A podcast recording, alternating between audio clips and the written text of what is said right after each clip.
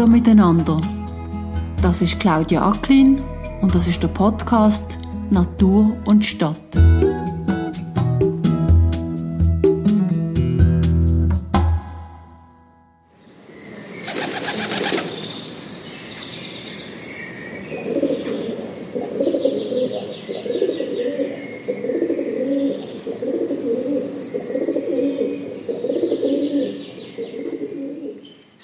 Liebe Hörerinnen und Hörer, klingt es, wenn in Ihrer Nähe eine Felsentaube auf Ihrem Fenstersims oder auf dem Balkon landet. Die Felsentaube wird auch Stadttaube genannt, weil sie sich besonders gut an die Stadt angepasst hat. Ebenfalls in der Stadt lebt die Ringeltaube und die klingt so.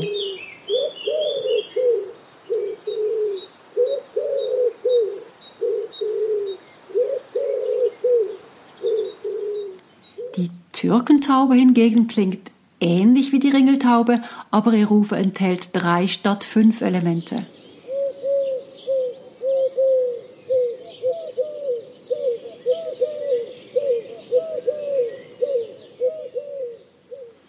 Und die berühmte Turteltaube, die übrigens nicht in der Stadt lebt und ein Wildvogel ist, die turtelt so.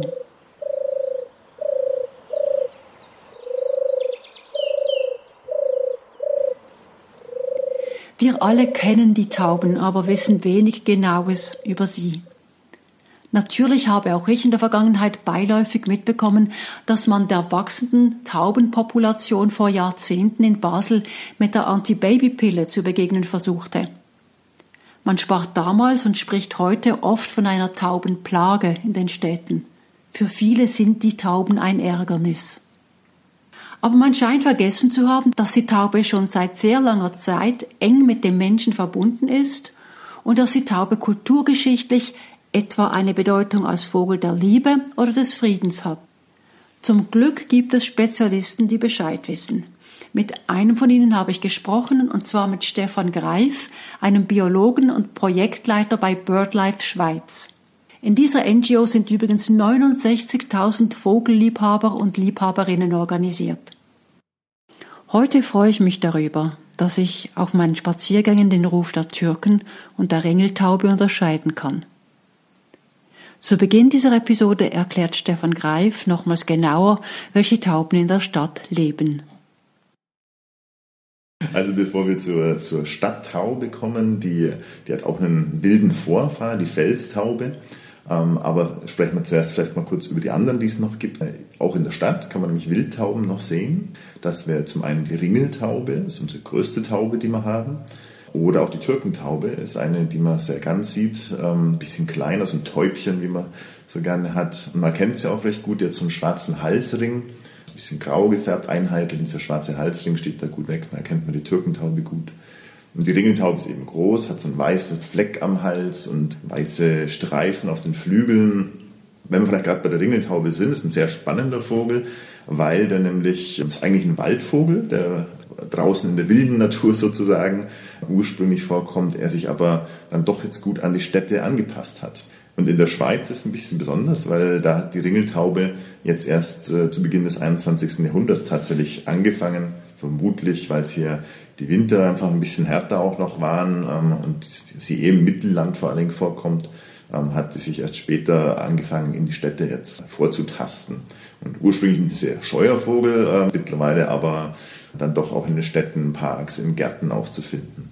Welche Taube ist das, die da dieses äh, charakteristische Gurren hat? Hm. Also das Gurren ähm, das sind wahrscheinlich die, Sta die Straßentauben, das Gurr, Gurr. Ähm, und dann die Ringeltaube zum Beispiel, die machen hu, hu, hu, hu, hu. So fünfmal so quasi. Und die Türkentaube macht ähnlich, aber die macht es nur dreimal. So kann man so ein bisschen, wenn man draußen was hört, schon überlegen, macht die kleine, ist es die kleine Türkentaube, die dreimal ruft, oder die große Ringeltaube, die fünfmal ruft. Das sind so die zwei Wildtauben, die wir auch in der Stadt finden können. Und um es komplett zu machen, die Erzählung, es gibt noch zwei weitere Wildtauben, die allerdings eher höchstens auf dem Zug oder eher selten in die Stadt kommen, sondern eher draußen auf dem Land zu finden sind. Das wäre zum einen die Hohltaube, die auch bei uns brütet, eher seltener, nicht so einfach zu unterscheiden, sieht auch halbwegs ähnlich aus wie eine Stadttaube, aber die ist eher so ein Einzelbrüter in den Wäldern, alte Schwarzspechthöhlen zum Beispiel, ähm, das nimmt sie gerne. Ähm, und die zweite Taube wäre die Turteltaube. Natürlich ein das Turteltäubchen ist weit verbreitet in der Folklore bei den Menschen, was umso bedrückender ein bisschen ist, weil es der tatsächlich nicht gut geht. Die zieht sehr weit auch, wird verfolgt immer noch, gejagt leider immer noch. Und in der Schweiz zum Beispiel haben in den letzten 30 Jahren die Bestände um 40 Prozent abgenommen. Europaweit in manchen Bereichen tatsächlich sogar bis zu 80 Prozent. Ähm, also das ist wirklich eine Taube, die so nah sie uns eigentlich am Herzen liegt, umso bedrückender ist es eigentlich, was mit ihr passiert. Jetzt haben Sie aber vorher gesagt, es gibt eben die, die wirklich noch bewegt sind, wie die Turteltaube, die sind wirklich draußen. Es gibt solche, die langsam näher kommen in die Stadt. Und es gibt die eigentlichen Stadttauben. Ich glaube, die Straßentaube, wenn ich das richtig verstanden habe, ist so eine, ist eine Stadttaube. Weshalb kommen die überhaupt in die Stadt? Was ist so toll für sie an der Stadt? Da müssen wir vielleicht kurz nochmal zurückgehen, und zwar die, die Stadttaube, die Straßentaube ähm, hat ja auch wilde Vorfahren. Ähm, das sind die Felsentauben, die es auch heutzutage noch gibt. Ähm, allerdings muss man dafür eher so in den Mittelmeerraum gehen. Und auch da sind sie leider in vielen Bereichen immer seltener geworden, unter anderem auch, dem, weil sie sich wieder vermischen genetisch mit den, mit den Stadttauben, mit den Straßentauben. Aber so diese ursprünglichen Felsentauben, die man dann gerade so im Mittelmeergebiet, an, vor allem an Felsküsten finden, ähm, aber auch Höhlengebiete, Israel zum Beispiel, die sind gerade auf, auf, auf, so felsige Strukturen, eben Küsten oder Höhlen angewiesen. Und das findet, hat die, die domestizierte Taube, die Straßentaube auch bei uns in der Stadt gefunden. Also unsere Straßenschluchten sozusagen sind quasi Fels, sekundäre Felshabitate, die solche Arten, die sowas gerne mögen, auch gerne annehmen. Also zum Beispiel in Türmen kann ich mir vorstellen. Ja, ja, oder zumindest äh, an höheren Türmen dann auch gerne. ja.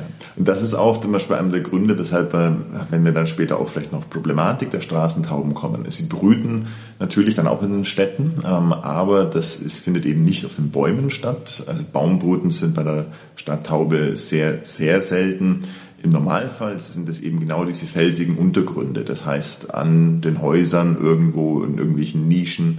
Das sind dann genau die Brutplätze, die sie sich aufsuchen und dadurch natürlich in Konflikt mit den Menschen geraten. Was ich übrigens von anderen Tierarten schon gehört habe, ist, dass die kommen auch wegen dem Nahrungsangebot. Ja, also das Nahrungsangebot ist in der Stadt natürlich sehr, sehr vielfältig. Tauben, deswegen werden sie auch von vielen so ein bisschen abfällig beobachtet, fressen alles Mögliche. Die eigentliche Nahrung für die sind vor allem Sämereien. Aber sie haben sich in der Stadt da sehr gut angepasst und, und fressen dann auch Brot, was man ihnen gibt oder sonstige Abfälle werden hier und da genommen. Was auch problematisch sein kann für die Taube selbst. Aber es gibt eben dann doch sozusagen reich gedeckten Tisch, mal mehr, mal weniger. Ich kann mir diese großen Plätze vorstellen mit den Tauben drauf, wo Leute zum Teil früher zumindest sogar noch Taubenfutter kaufen konnten. Ich, jetzt zum Beispiel in Venedig. Das ist, oder das ist nicht mehr so, glaube ich, man liebt sie nicht mehr so stark in Venedig. Man konnte dann diesen Effekt machen, dass man noch in die Hände klatscht und dann fliegen alle davon. Gab es ein Unterhaltungspotenzial der Taube, merke ich jetzt eben. Kann man das so sagen? Also die Taube, die ähm, hat Menschen schon immer oder gerade in letzter Zeit etwas polarisiert. Zum einen ein bisschen abfällig, aber eben auch, sie hat schon auch äh, positive Effekte auf die Menschen. Da gehört zum einen die, die Naturerfahrung natürlich dazu, in Anführungszeichen wilde Tiere auf nahe Distanz beobachten zu können der Mensch ist ja oft naturverbunden, dann doch. Natur hat einen positiven Effekt auf den Menschen. Vor kurzem gab es eine Studie, die publiziert wurde, auch wo gezeigt wurde, dass äh, Leute, die mehr rausgehen, weniger äh, Psychopharmaka letzten Endes auch nehmen, ging es in der speziellen Studie darum. Aber auch verschiedenste Effekte. Also es hat, Natur ist gut äh, für den Menschen. Und dementsprechend haben wir die Tauben natürlich als direkte Naturerfahrung für die Leute in der Stadt. Und wenn wir da noch einen Ticken weitergehen, kommen da auch noch äh, vielleicht tiefere psychologische Aspekte noch mit rein, wo man dann so ein bisschen als, als Ersatz sieht für, für Kinder zum Beispiel, aber oder auch für soziale Kontakte. Gerade Menschen, die vielleicht nicht so gut aufgestellt sind in dem Bereich, für die kann so ein Taubenschwarm tatsächlich äh, ein Zuhause oder ähm, ein Anknüpfungspunkt bedeuten. Vielleicht klischeehaft, die alte Dame die mhm. das Brot zu Hause sammelt und dann das zum Beispiel im Park oder auf einem Platz dann den Tauben gibt. Ganz genau, ja. ja. Die Tauben sind auch sehr intelligent. Das heißt, sie erkennen auch, wie die betreffende Person kommt. Die wissen, wann die kommt oft. Also die äh, passen sich da sehr gut an. Das ist natürlich ein Belohnungssystem. Auch man fühlt sich dann auch wertgeschätzt als Person.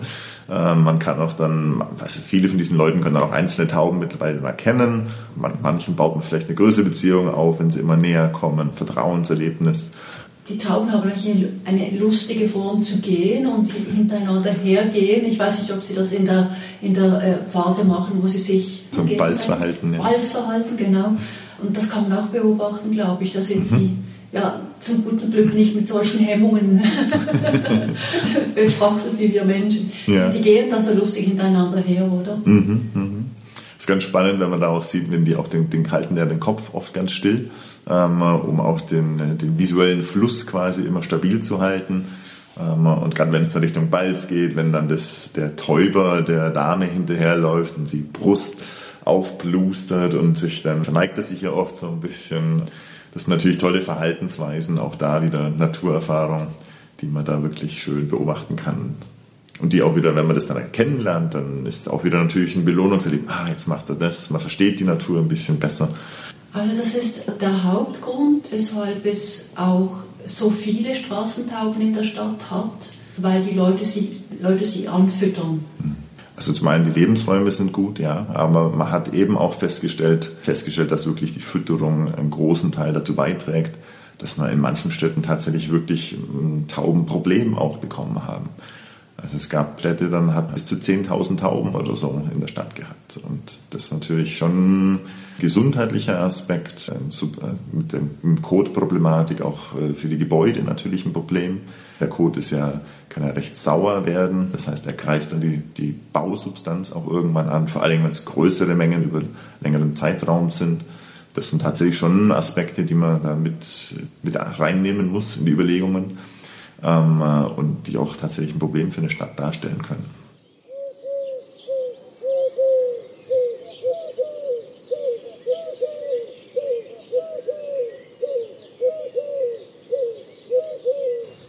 Gibt es wirklich eine Art Dilemma? Muss man wie unterscheiden zwischen, ich, ich möchte keine Tauben, dann darf ich auch keinen vertikalen Garten haben? Oder? Nein, einfach um Nein zu sagen. Also diese, die Effekte, die man vertikaler Garten zum Beispiel hat für die Biodiversität, sind äh, viel wichtiger als irgendwelche potenziellen anderen Effekte jetzt von der Taube. Tauben, ja, die haben Krankheiten. Jedes Wildtier hat Krankheiten, ganz klar. Es hat auch schon Probleme gegeben, wo ein Mensch sich mit einer Taubenkrankheit infiziert hat. Das waren aber dann tatsächlich immer Leute, die mit Tauben in sehr engen Kontakt waren, also Taubenhalter oder so. Wenn man da jetzt einfach nur eine Taube bei sich am Haus brüten hat, sollte man sich eigentlich keine Gedanken machen. Tauben sind halt auch, gerade wenn es dann größere Schläge sind, da sind äh, natürlich viele Individuen, die zusammenkommen. Da werden Krankheiten, Parasiten leichter übertragen, als wenn da jetzt eine einzelne Taube brütet. Und gerade wenn es dann auch noch eine Wildtaube zum Beispiel wäre, dann müsste man sich da überhaupt keine Gedanken dazu machen. Das ist übrigens auch ein, ein Punkt noch, gerade in der Stadt auch noch mit betrachten muss. Wir haben tatsächlich mehr Krankheiten bei diesen Straßentauben, weil es einfach zu viele auch sind. Auch das ist ein Problem. Weil aber auch in der, weil die natürlichen Feinde auch fehlen. Also in der Natur draußen gibt es eben noch mehr Habicht und sonst was, äh, die da jetzt reduzieren würden. Die Dichten sind eh nicht so hoch.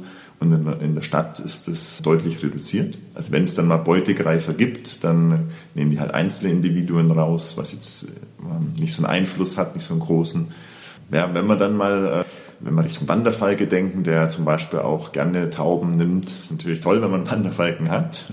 Der reduziert die, die Tauben natürlich schon auch ein bisschen, aber ist jetzt nicht so, dass man damit eine Taubenplage kontrollieren könnte. Im Gegenteil dazu, wenn wir gerade nochmal da Wanderfalke zurückkommen, auf was Menschen alles machen können. Wanderfalke, Tauben werden ja auch gerne gezüchtet. Und da hat es schon einen oder anderen Konflikt gegeben, wo dann Taubenzüchter zum Beispiel Wanderfalken vergiftet haben. Jetzt kürzlich erst wieder, letztes Jahr wurde in Basel tatsächlich einer überführt, der Wanderfalken und andere Vögel gezielt vergiftet hat. Und das ist natürlich schon echt bitter, gerade wenn man sich überlegt, dass der Wanderfalk ja auch sehr extrem geschützt war. Riesenbestandseinbrüche hatte eigentlich Richtung, fast schon Richtung Aussterben ging in der Schweiz und sich jetzt Gott sei Dank etwas erholt hat. Also seit in den letzten 30 Jahren oder so.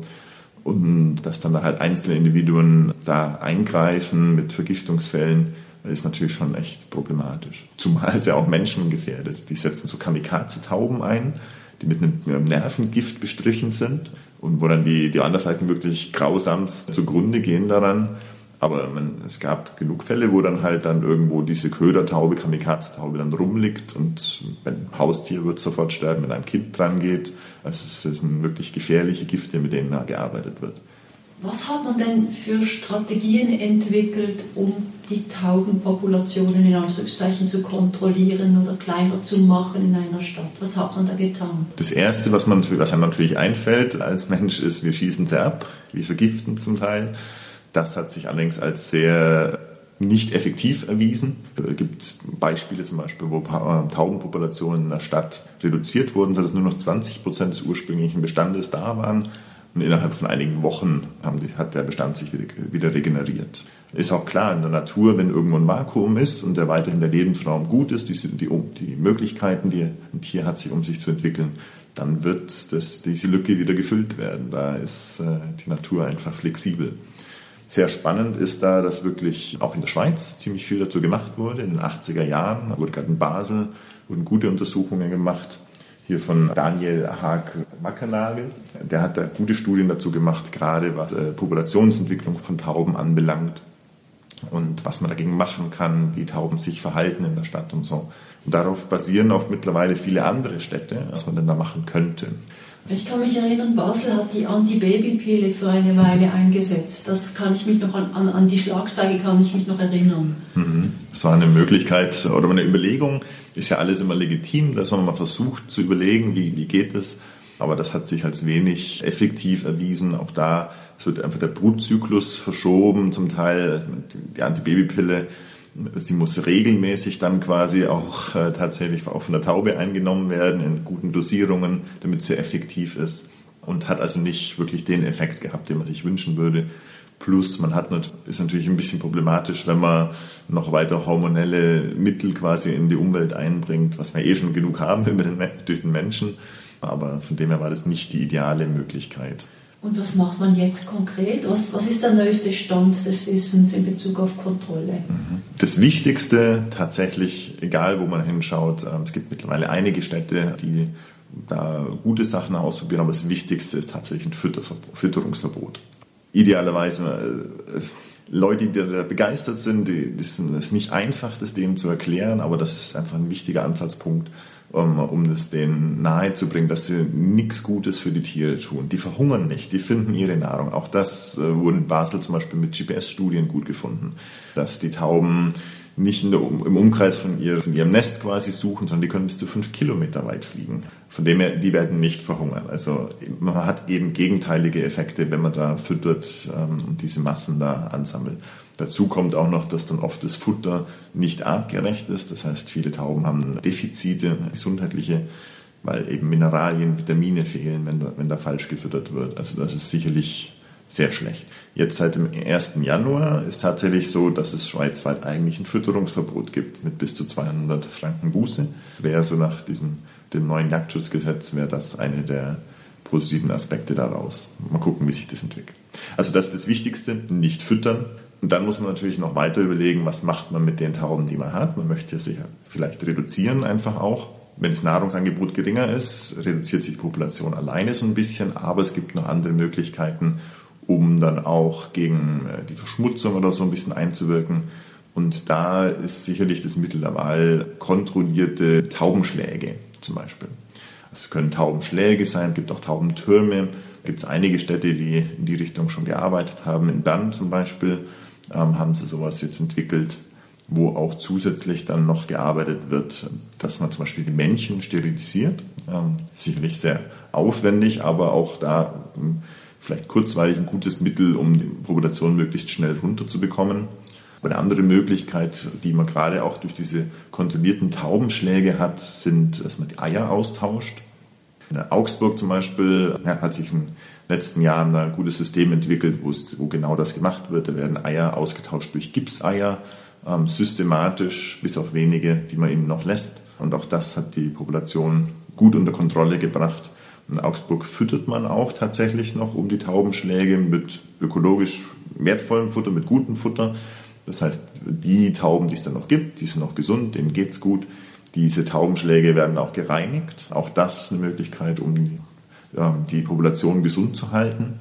Und, und, auch die Menschen damit? Und die Menschen damit, natürlich, ja. Ja, ja und der, der Dreck sammelt sich da hau hauptsächlich an diesen Schlägen an.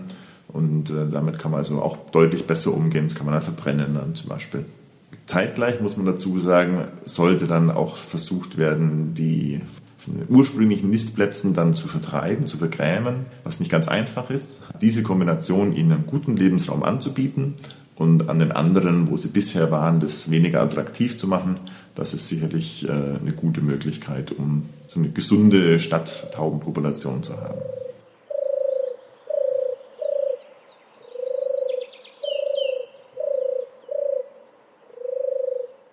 Die Taube hat eine sehr lange Verbindung mit dem Menschen schon. Also es geht bis zu den Ägyptern zurück, Mesopotamien, das waren so die ersten nachweislichen Zeiträume, ähm, wo man wirklich gesehen hat, dass Menschen mit Tauben interagieren, indem sie sie zum Beispiel auch halten.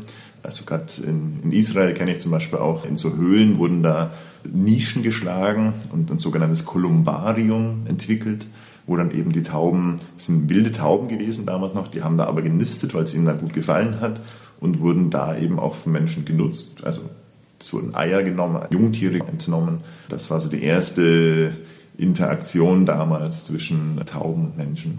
Auch bei den Ägyptern wird ja auch immer wieder abgebildet, hat es eine Rolle gespielt, auch als Grabbeigaben oder als Opfergaben. Und es hat sich eigentlich so durch die durch die Kultur, durch die Geschichte durchgezogen. Die Taube hat da immer so einen äh, Aspekt gehabt, wenn wir äh, Richtung, Richtung Bibel denken. Ne, der erste Vogel, den Noah von der Arche losgelassen hat, war eine Taube, um Land zu finden, Hoffnungsträger dadurch auch so ein bisschen. Aber als sie zurückkam mit dem, mit dem Zweig im Schnabel, der dann eben signalisiert hat, ah ja, jetzt sind wir in der Nähe von Land, also da gibt es irgendwo Vegetation. Und dieser Hoffnungsträger hat sich dann auch durch die Geschichte und Kultur so ein bisschen durchgezogen. Bis zur Friedensbewegung natürlich auch. Ne? Ähm ja, genau. Mir wäre das zum ersten Mal klar, das wusste ich gar nicht. Wir kennen da ja die Friedenstaube. Das hat also damit zu tun, dass dieses biblische Bild von Noah, der, der dann, glaube ich, weiß, beim dritten oder vierten Mal erst erfolgreich war, als die mit dem Zweig zurückgekommen ist oder als etwas ganz, sagen wir, es ist Land in Sicht oder es ist, man könnte Frieden haben, wenn man danach sucht. Und ist da natürlich auch viel in die Kultur übergegangen. Also das Symbol der, dieser Friedensbewegung ist ja diese weiße Taube eben, die dann oft auch noch diesen Olivenzweig im Schnabel hat. Und wenn man da Richtung Kultur denkt, Pablo Picasso war ja, hat, für den hat eine große Rolle gespielt auf vielen Bildern, die Taube. Er hat auch dieses Symbol geschaffen, diese, für die Friedensbewegung damals. Und das hat alles so ein bisschen sich beeinflusst gegenseitig und eine Rolle gespielt. Die weiße Taube als für, steht für Reinheit, für Unschuld auch so ein bisschen.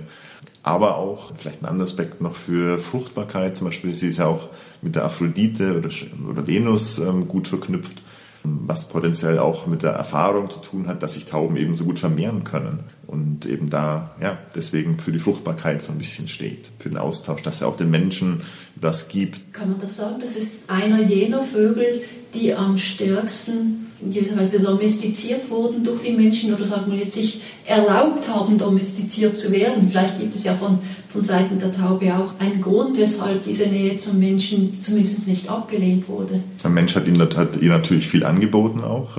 Äh, sichere äh, Brutstätten, Nahrungsmöglichkeiten, ähm, wenn man die dann eben mit Futter unterstützt über die Jahrtausende äh, entwickelt sich das natürlich. Und sie hat sich auch angepasst tatsächlich an den Menschen oder an die Evolution mit dem Menschen zusammen. Tauben sind ja eigentlich sehr ursprünglich eher sehr scheu. Das heißt, das haben sie allein dadurch verloren. Und äh, was auch sehr spannend ist, äh, durch das, dass Tauben auch viel gezüchtet werden, in verschiedene Richtungen gezüchtet werden, hat sich auch die genetische Vielfalt deutlich erhöht. Also die Stadttauben, Brieftauben, diese Ecke, die haben eine doppelt so hohe genetische Vielfalt, Möglichkeit als Wildtauben zum Beispiel noch. Also allein das ein Effekt durch die Zucht des Menschen. Es gibt dort mehr Unterscheidung zwischen den Tauben, weil der Mensch in Anführungszeichen interveniert hat. Ganz genau, ja. Ja, durch diese Zucht einzelne Rassen rauszubilden, die dann auch äh, spezifische Fähigkeiten auch haben Gerade wenn wir Richtung Brieftauben auch denken, da ist sicherlich das Ganze zur Spitze auch getrieben worden, weil da auf Höchstleistung auch trainiert wurde, ausselektiert wurde.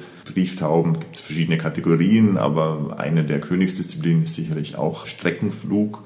Und da wurde halt sehr stark selektiert auf die Tauben, die möglichst immer weit, von immer weiter her auch zurückfinden konnten, was dann tatsächlich bis zu Spitzenleistungen von nicht, deutlich über 1000 Kilometer konnte man die deplatzieren quasi und dann sind die trotzdem innerhalb von drei, vier Tagen haben die zurückgefunden. Weshalb können die so genau navigieren? Was ist, gibt es da eine Fähigkeit, die diese Tauben haben? Ja, also Navigation ist ja sowieso bei Vögeln, generell bei Tieren sehr spannend. Bei Vögeln weiß man ein bisschen mehr. Gibt es verschiedenste Mechanismen. Ist nicht mal ganz perfekt einfach das zu trennen, aber es gibt zum Beispiel einen Magnetkompass, der genutzt wird ähm, da gibt es Versuche, wo man das Magnetfeld dreht und dadurch auch die Orientierungsfähigkeit der Tauben zum Teil beeinflussen kann. Wird ein Sonnenkompass genutzt, das heißt der Sonnenstand, sie wissen genau, wo sie sich befinden. Spannend sind noch Ergebnisse aus Gallus Italien. Da gab es wissenschaftliche Forschungen, wo gezeigt hat, dass sie auch Gerüche nutzen können. Das heißt, die wissen vom Geruch her, also sie wissen, wie riecht es um ihren Taubenschlag, aus welcher Richtung kommt zum Beispiel oft, was weiß ich, ein Meeresgeruch oder aus welcher Richtung kommt ein spezifischer Landgeruch oder so. Und so diese Geruchskarte können die tatsächlich nutzen, um da über bestimmte Distanzen zu navigieren. Wenn eine ausfällt, können sie durch die andere ein bisschen kompensieren. Ja, deswegen ist es auch ein sehr, sehr spannendes Forschungsgebiet da auch. Vielleicht da auch noch ganz kurz, gibt es auch, gerade was diese Orientierungsfähigkeit noch anbelangt, die sind ja oft in, in, Truppen auch unterwegs, also in Schwärmen. Und da hat man zum Beispiel herausgefunden, dass eben gerade Richtung ja, sozialer Hierarchie auch, es gibt eben erfahrenere Tauben, die lenken dann zum Beispiel die Schwärme, die entscheiden, wo, wo fliegen wir denn hin als Schwarm. Es gibt da quasi so die, einer, der voranfliegt und ähm, das auch ein bisschen führt. Da haben sie aber auch zum Beispiel gezeigt, dass es auch da dynamisch ist, flexibel. Das heißt, als, als Schwarm kann man fast in Anführungszeichen demokratisch ein bisschen entscheiden. Wenn man jetzt feststellt, der, der vorn wegfliegt, der weiß es gar nicht mehr so genau. Dann wird trotzdem in einer sozusagen Mehrheitsentscheidung dann doch ein Konsens gefunden, wie man richtig fliegt oder wird ausgetauscht. Da hat man zum Beispiel die führenden Tauben, hat man gerade Richtung Sonnenkompass, hat man denen falsche Informationen quasi gegeben, indem man den Sonnenkompass ein bisschen verschoben hat über äh, wissenschaftliche Experimente. Und die waren dann also nicht mehr so gut orientiert, diese Tauben. Und dann konnte man eben zeigen, wenn man nur diese Führungstauben quasi irritiert hat, verwirrt hat, dann ist der ganze Schwarm trotzdem nach Hause gekommen. Und man konnte auch dann zeigen, dass diese Führungstaube dann weiter nach hinten durchgereicht wurde und weiter hinten halt flog dann jemand anderes übernommen hat. Das ist auch jetzt ähm, keine statische Hierarchie, sondern eine fachliche Hierarchie sozusagen. Mhm. Also der, der am meisten Fachwissen hat, wird irgendwie Einfluss nehmen können und vielleicht am Ende sogar führen. Das klingt schon sehr interessant für uns, dass wir da, ich glaube, wir können da wahnsinnig viel lernen von den Tieren. Sie sind ja wirklich auch intelligent. Es gibt Hinweise, wo zum Beispiel ein Paar bleibt normalerweise lebenslang zusammen Monogamie. Und auch das so ein bisschen natürlich Liebesvogel, einer treu, der für, für seinen Nachwuchs gut sorgt und so. Aber da gibt es zum Beispiel Hinweise, wo wenn jetzt ein Pärchen an einem, an einem, Futterplatz ist, dann äh, wird der Täuber zum Beispiel die Dame ein bisschen abschirmen vor anderen, damit die auch mehr fressen kann. Passiert deutlich was. Und sozial, also es gibt zum Beispiel Nachweise, dass Tauben auch zählen können oder zumindest ein Zahlenkonzept haben. Tauben bieten sich das sehr gut an als Versuchstiere, weil sie einfach stoisch sind. Und also die machen ihre, ihre Aufgabe sehr gut und ausdauernd, vor allem wenn sie dann eine Belohnung bekommen. Da gab es zum Beispiel so Versuche, wo man ihnen über einen Bildschirm eine bestimmte Anzahl an Formen und Farben gezeigt hat. Und sie mussten zum Beispiel unterscheiden in der Reihenfolge, wo sie jetzt drei Bilder und sie mussten in der Reihenfolge antippen von kleiner Anzahl bis zur großen Anzahl das konnten sie tatsächlich gut machen, ähm, dass sie das rausgekriegt haben. Und selbst noch einen Schritt weiter, wenn man ihnen dann, das ging zum Beispiel von 1 bis 6, und wenn man ihnen dann in einem anderen Schritt zwei Bilder angeboten hat, in einer niedrigen Anzahl und dann von 7 bis 9, also eine Anzahl, die sie noch nie gesehen haben, selbst das konnten sie abstrahieren, quasi das Konzept und konnten auch da das richtig wählen. Bis zu 700 Symbole können sie auswendig lernen, hat man bei manchen gesehen. Also es ging sogar so weit, dass ach, wenn ich mich recht erinnere, war es im Zweiten Weltkrieg. Da haben sie irgendeine Rakete entwickelt, wo sie die Tauben darauf dressiert haben, auf das Bild eines Schlachtschiffs zu, zu picken. Und dann waren in der Rakete waren drei Tauben drin, die jeder einen Bildschirm vor sich hatten. ein Schlachtschiff quasi in Sicht kam, dann hat die man da drauf gepickt und durch diese Verrechnung von diesen drei Bildschirmen hat die Rakete quasi dieses Schlachtschiff gefunden, gesteuert durch die, durch die Tauben. Also der Mensch ist schon sehr, ja. ja das ist sehr, sehr speziell. Also das hätte ich einer Taube auch nicht zugetraut, ja, dass ja. sie in der Kriegsführung eingesetzt werden kann. Das ist ja Wahnsinn. Um vielleicht abzuschließen. Was denken Sie, was, was könnte jetzt ein Stadtbewohner für die Taube tun? Ja, also das Wichtigste, wenn man sich nochmal überlegt, was wir vorhin gesagt haben, kein Füttern. Das ist der erste Schritt wirklich. Da muss man einfach verstehen mittlerweile, dass man damit der Taube nicht hilft. Und dann generell natürlich Biodiversität fördern, gerade auch im Siedlungsraum zum Beispiel. Das wäre viel effektiver, wenn man damit der Taube natürliche, auf natürliche Art und Weise Nahrungsressourcen anbietet. Das kann man auf verschiedenste Weise machen. Also dann könnte man zum Beispiel eben gerade so im eigenen Garten auch Biodiversität fördern. wenn man da keine Möglichkeiten hat, kann man zum Beispiel auch BirdLife oder Naturschutzorganisationen finanziell unterstützen oder auch beitreten. Und ja, dadurch kann man dann letzten Endes auch wieder mehr wilde Natur, Wildvögel auch in der Stadt äh, beobachten und fühlt sich auch da wieder näher an der Natur.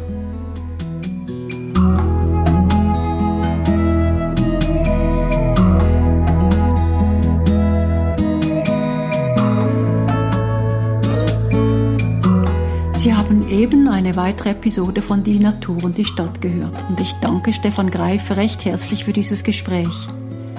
In meinen Show Notes finden Sie wie stets einige weiterführende Links zu BirdLife Schweiz oder zu den Tauben. Weiterführende Informationen zu meinem Podcast, meinen Blogbeiträgen oder zu meiner Newsletter sind auf meiner Webseite Nature and the City zu finden. Es würde mich freuen, wenn Sie auch in drei Wochen wieder zuhören.